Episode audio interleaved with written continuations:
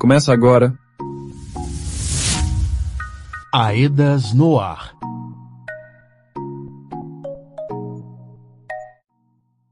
Olá, bem-vinda, bem-vindo. Boa noite para você que nos ouve pelo rádio, você que está em casa, voltando ou indo para o trabalho, ou ainda você que nos ouve a qualquer hora pelas plataformas digitais. Por aqui, Lucas Jerônimo, e começa agora o nosso espaço de informação segura sobre o processo de reparação de danos do rompimento da barragem da Vale em Brumadinho. O Aedas no Ar é um programa da Associação Estadual de Defesa Ambiental e Social de Minas Gerais, AEDAS, que trabalha ao lado dos atingidos pelo desastre crime como assessoria técnica independente. O desastre crime causado pela mineradora Vale terminou com a vida de 272 pessoas, três joias ainda não encontradas, e atingiu a vida na bacia do rio Paraupeba e Lago Três Marias. Temos vários programas que registram parte importante dessa história desde o rompimento até aqui e que estão disponíveis no Spotify e no YouTube da EDAS. Ao longo das últimas semanas, falamos bastante aqui sobre a entidade gestora que será responsável por gerir parte dos recursos previstos no anexo 1.1 do acordo judicial entre a Vale e o Estado de Minas Gerais são os chamados projetos de demandas das comunidades. E se estamos falando de protagonismo do povo atingido, seguiremos tratando da importância do momento atual. Para isso, conversamos hoje com a Ana Cristina Alvarenga, da coordenação colegiada da Caritas, que é uma das entidades que formam a parceria homologada como entidade gestora. Reparação integral Ei, Ana Cristina, bem-vinda ao nosso programa. Sua presença é importante. Por favor, qual a expectativa diante desse trabalho e das necessidades das comunidades?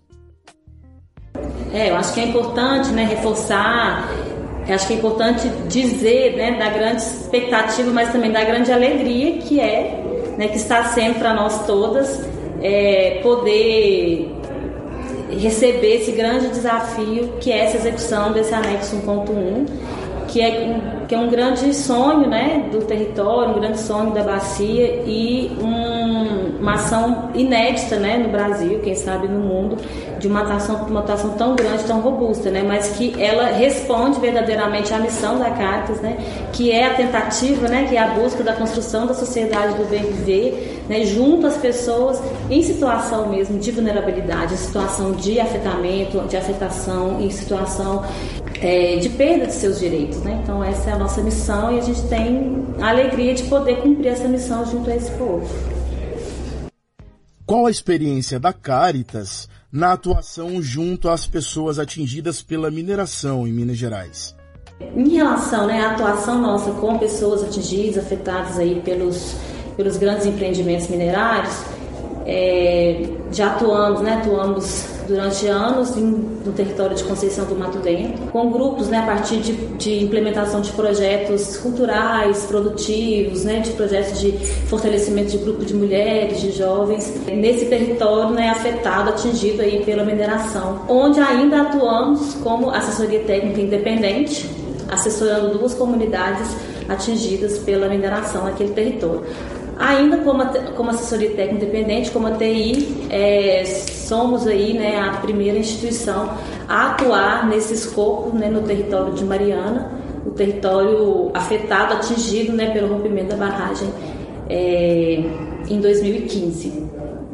Ainda né, dentro dessa atuação, nesse escopo né, de atuação com atingidos pela, pela mineração ou atingidos por, por crimes socioambientais, é, estivemos né, junto à Arquidiocese de Belo Horizonte, no território de Brumadinho, logo após o rompimento, né, em apoio humanitário inicialmente, é, mas também em apoio metodológico né, para a implementação dos projetos, também né, no, mesmo, no mesmo formato que atuamos em Conceição do Mato Dentro, de implementação de projetos culturais, é, produtivos, socioambientais, e enfim, né, uma atuação de apoio à, à igreja naquele território como a entidade gestora tem se organizado desde a escolha pelas instituições de justiça em março?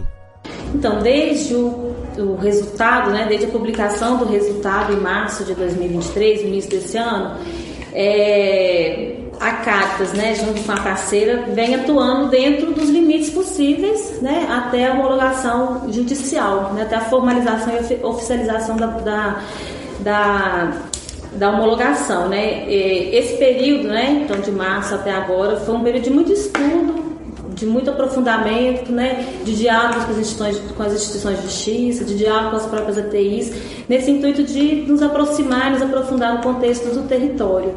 É, foi um período também de construção né, de caminhos metodológicos hum, possíveis, né, de acordo com o contexto do território, para construir de fato um processo participativo junto com as comunidades agora no período de 90 dias. Quais os próximos passos que a entidade gestora deve realizar agora que foi homologada? É, a partir né, do acúmulo que já se tem né, junto às pessoas atingidas via TI, via outros é, processos organizativos que as pessoas construíram durante esses anos, a, gente, a ideia é que a gente construa né, um processo robusto né, a partir de metodologias participativas na construção, na, na, na apresentação mais aprofundada da proposta prévia, né, na validação dessa proposta prévia, ou na verdade, na readequação, se necessário, da proposta prévia, e por fim na validação para in, finalmente iniciar o processo né, de dois anos aí da, desse início né, de execução do anexo 1.1. Ô Ana Cristina, e como a entidade gestora incorporou as contribuições das pessoas atingidas na proposta prévia que será apresentada? Na verdade, pelo formato do edital, é, a proposta prévia ela, foi, ela não foi construída de forma participativa, mas a Caritas ela considerou todo o acúmulo produzido pelas pessoas atingidas, junto às suas ATIs, né, para a construção dessa proposta prévia. É, foi um processo de muito estudo, de muita elaboração é, e considerando todos esses produtos produzidos pelas pessoas, né? sobretudo ali o produto A, onde que teve ali todo um esforço, toda uma dedicação das pessoas atingidas nesses últimos dois anos, né? na construção do entendimento, né? na, na, na construção de um melhor entendimento para gestão do anexo 1.1. Então, assim, a proposta prévia, ela é totalmente baseada em todo o esforço né, e dedicação que as pessoas produziram né, e se dedicaram durante esses últimos dois anos. E agora, nesse processo de é, construção da proposta, da proposta definitiva, né, consolidação dessa proposta definitiva, é, o ponto de partida será esse, todo esse esforço, né, todos esses acúmulos e documentos e estudos que as pessoas já produziram. Ana Cristina, e qual a expectativa para os próximos meses e como está sendo pensado o trabalho com as pessoas atingidas no território? A expectativa é que, após o recebimento do recurso, que estamos entendendo, entendendo que daqui cerca de 15 dias, após o recebimento desse recurso, é, teremos aí cerca de 90 dias, ou seja, daqui até o final do ano, né? Por aí, novembro, dezembro, para esse processo robusto né, de construção, diálogos e reflexões e consolidação da proposta definitiva. É, a ideia é que a gente tenha encontros robustos, encontros amplos, né? Que a gente consiga fazer um processo de mobilização intensa e ampla, né? Da bacia como um todo. Então a ideia é que tenha encontros de bacia, como já teve em alguns outros momentos, né? Encontros de bacias, encontros regionais, onde que a gente vai poder é, aprofundar né, item a item da proposta prévia e assim sair, né, tirar consensos, é, tirar a consolidação né, do entendimento coletivo das pessoas. Então seria basicamente grandes encontros, né, que a gente pode chamar de encontros de bacia ou assembleias, mas também encontros regionais para aprofundamento né, e enfim, e também escutas né, de, grupos, de grupos específicos, se assim for necessário, assim como de grupos de povos e comunidades tradicionais, grupos vulnerabilizados, mulheres, jovens, pessoas PCDs, enfim, é aquilo, a, a garantia da, da escuta, né, da grande representatividade que existe na bacia. E o que será apresentado aos atingidos e atingidas nesses encontros? Sim, nesses encontros a ideia é que a gente apresente o que a gente propôs para que o anexo, é, como que o anexo será executado na prática, né? como que vai ser o arcabouço ali da, da estrutura de governança, é, o que está sendo proposto né? como fluxo de projetos, né? de, de recebimento dos projetos, avaliação e, e, aprovação dos projetos. A ideia é que a gente apresente uma proposta né? de como que o crédito, o microcrédito né? e outras formas né? É, de, de, de acesso né? a crédito a proposta que a gente tem para que isso aconteça, né, para que as pessoas acessem esses recursos, mas é uma proposta. A ideia é que as pessoas visualizem essa proposta e construam seus entendimentos. Se faz sentido, se não faz sentido, se precisa, se precisa adequar, né, quais são as adequações, quais são de fato o melhor caminho para execução participativa, ou seja, né, de uma apropriação das pessoas para execução, enfim, para que garanta mesmo né, a, o envolvimento efetivo e de qualidade das pessoas atingidas. Como a entidade gestora, Ana Cristina, vai garantir que o anexo 1.1 seja transparente? Então, acho que a, a, proposta prévia, ela traz, sim, grandes compromissos, né? Ela, ela apresenta e a gente tem que cumprir esses grandes compromissos, né? O primeiro compromisso está na gênese, na, é, no princípio, né, do próprio, do próprio acordo, do próprio anexo 1.1, que é ser popular, ser uma construção popular, ser uma construção coletiva, participativa, né, genuinamente saindo das pessoas, né. Ela tem que ser uma, uma, uma execução extremamente responsável com recursos que são dessas pessoas, sobretudo na transparência, porque é, todo, todo, toda a proposta prévia e também a nossa, a nossa missão e a nossa condução enquanto CATAS nesses últimos 67 anos se baseia na transparência, se baseia na, na condição de garantir que todas as nossas ações, tanto físicas quanto financeiras, elas estejam disponíveis, né, disponibilizadas para para entendimento, fiscalização, é, é, consulta, né? Então, assim, a ideia é que a gente tenha, né, um, ferramentas, né, e metodologias que garantam que as pessoas tenham condição de acessar as informações a qualquer momento ou a qualquer tempo. E o que a Caritas vê como desafio para a execução do anexo 1.1? É, na verdade, é, o desafio é também uma grande expectativa, né? de que a gente faça, né, garanta né, é, uma gestão verdadeiramente participativa e que se garanta né, um processo robusto né, de reparação dos danos das pessoas atingidas nesse território atingido, nesse território ferido.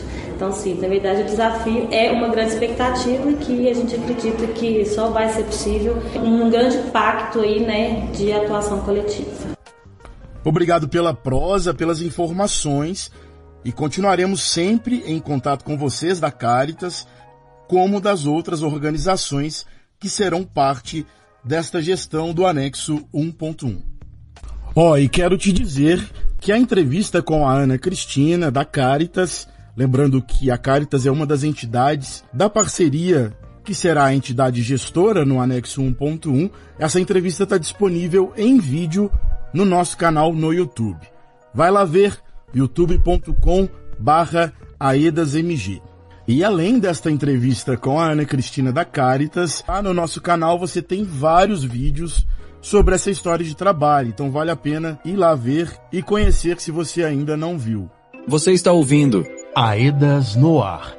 Daqui a pouco a gente segue com prosa boa, com história e informação sobre os projetos das comunidades aqui no nosso programa a gente fala também sobre conferência de saúde e sobre a decisão do Tribunal de Justiça de Minas Gerais que enviou novamente para a primeira instância o processo sobre reparações individuais. É informação importante, é novidade desta semana que você fica sabendo daqui a pouco. Fique ligado, fique ligada que daqui a pouco tem mais notícia, mais informação sobre a reparação de danos causados pelo rompimento da barragem da Vale em Brumadinho.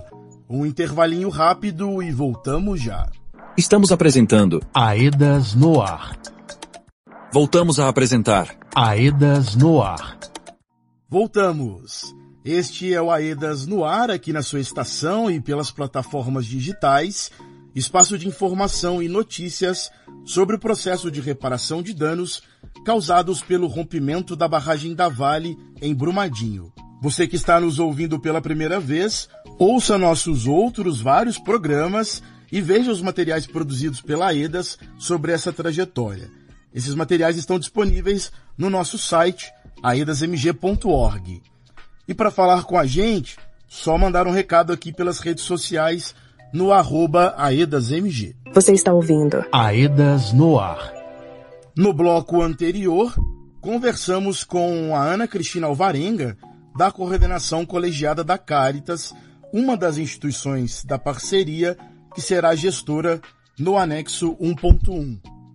E agora, a gente segue na mesma linha falando sobre os projetos de demanda das comunidades. Retomamos uma prosa que começou no programa anterior, que está disponível no nosso canal do YouTube e no Spotify.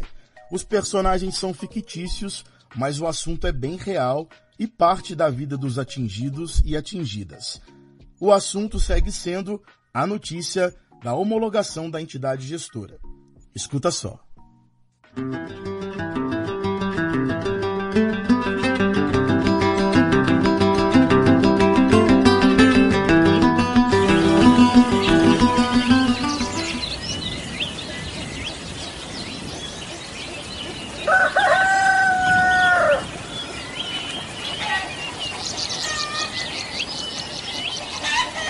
Capítulo 2 Como as pessoas atingidas decidem sobre os projetos de demandas das comunidades.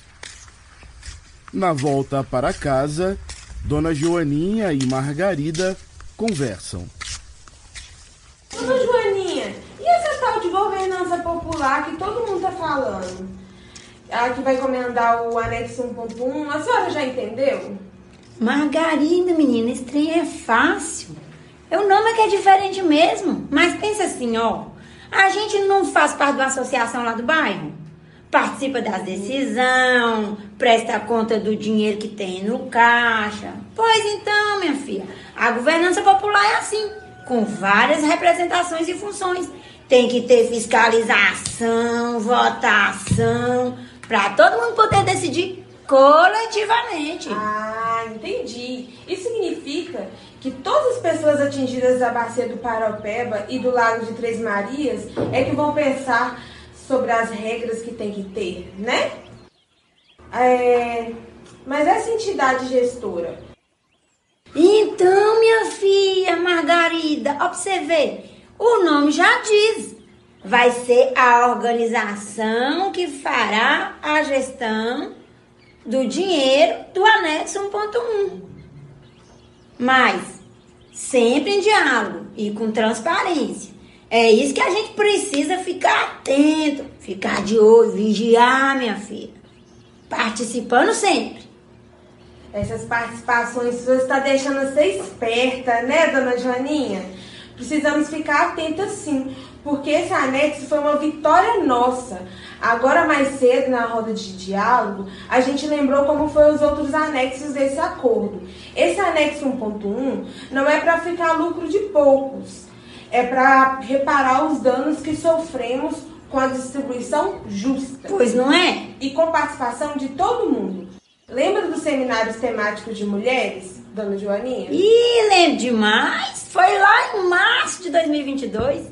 Tem várias comunidades eu participei. Você participou também, menina? Então, eu participei. A senhora vai lembrar que lá a gente discutiu a importância de nós mulheres estarmos atentas e organizadas para participar e ter representação nessa governança popular. E nem só participar, não, viu? Tem que ter projetos nossos também. É, é tão difícil a gente conseguir projetos só de mulher, né, minha filha? Lembra lá na associação? Que o povo já ia decidindo tudo e a gente ficava para depois. Oh. Sempre para depois as mulheres. É, eu me lembro, dona Joaninha. E teve também outros espaços que a gente discutiu isso, você não lembra não? A governança popular precisa garantir a participação para as mulheres, para os familiares de vítima fatal, os povos e comunidades tradicionais e para as pessoas negras, né não?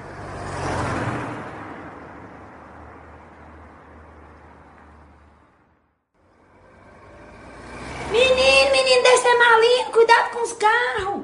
A mãe dele foi trabalhar, Margarida.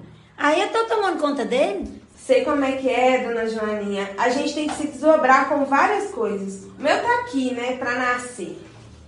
Mas eu já estou chegando aqui perto de casa e eu queria dizer para a senhora que a gente continua conversando, porque esse anexo tem que ser para o seu neto, para a senhora, para mim, para os povos e comunidades tradicionais. O povo tem sofrido muito e a gente precisa fazer que isso aconteça mesmo. É verdade, Margarida. Se tivermos projetos pensados, executados só por mulheres, com certeza vai melhorar a vida de toda a comunidade, das crianças e das famílias. Vamos conversando sim, minha filha, participando dos espaços. É só assim que a gente vai, de fato, de verdade mesmo, reparar os danos e fortalecer nossa comunidade. É, eu estou pensando em uns projetos bons com as mulheres lá da associação, mas a gente conversa depois para pensar melhor. Tchau, dona Joaninha, com Deus. Tchau, minha filha, vai com Deus.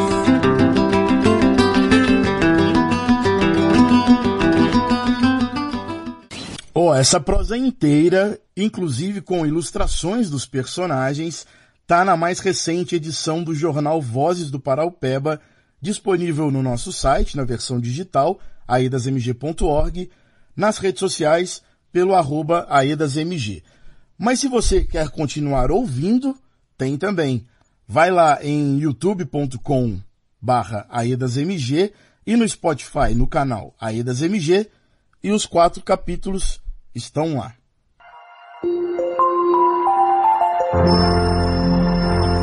Giro de notícias.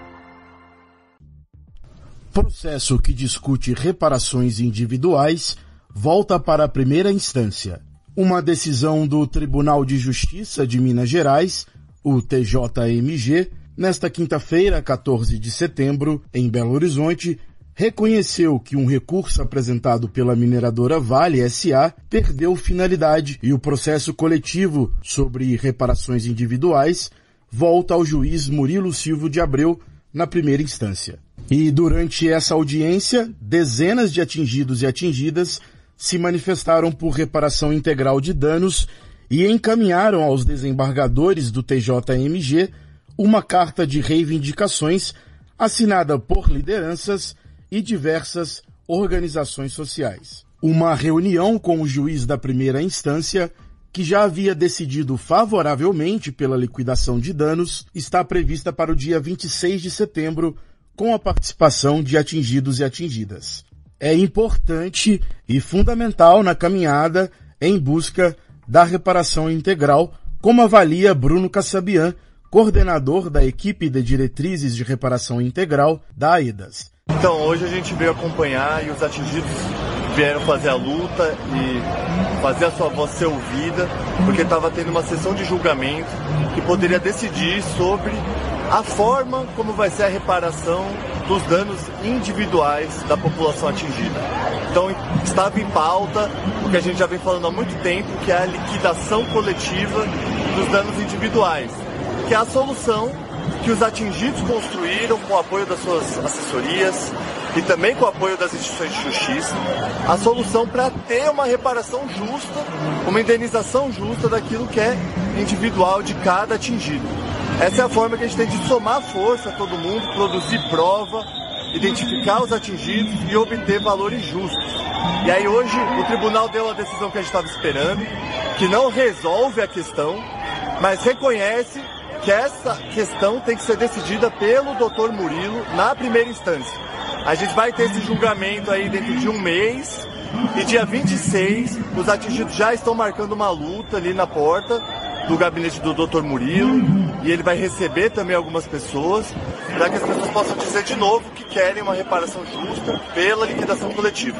É isso.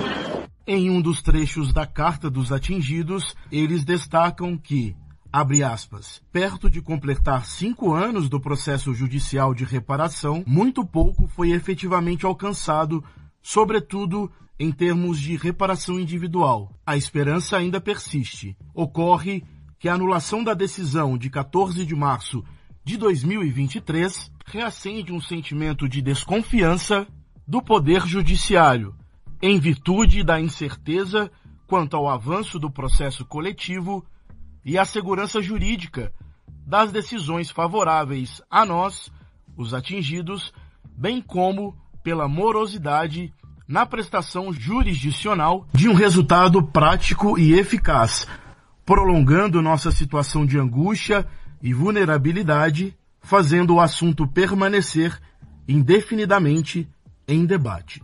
E claro, no nosso site tem uma matéria completa para você saber de todos os detalhes em torno do processo das reparações individuais, como também a carta na íntegra, a carta que foi entregue aos desembargadores. Nosso site, lembrando sempre, nosso site, lembrando sempre, é aedasmg.org.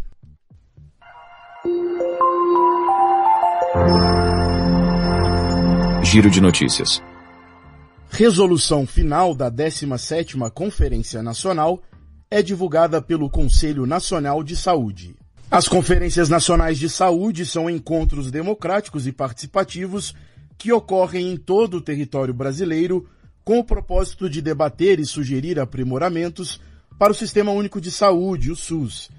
Antes da etapa nacional, são realizadas as conferências municipais e conferências livres, conhecidas como etapas locais. Entre os dias 2 e 5 de julho deste ano, a cidade de Brasília, no Distrito Federal, sediou a etapa nacional da 17ª Conferência de Saúde, um evento que envolveu 2 milhões de indivíduos ao longo de todas suas etapas. Nessa edição, de acordo com o Conselho Nacional de Saúde, foram 373 delegados eleitos que apontaram 245 diretrizes e 1.198 propostas no seu relatório final. E entre as propostas e moções aprovadas, algumas estão relacionadas à luta das pessoas atingidas por barragens, estão apontadas no documento, essa resolução final da Conferência Nacional de Saúde, que você pode acessar na íntegra no nosso site, uma matéria que está disponível para você lá, aedasmg.org.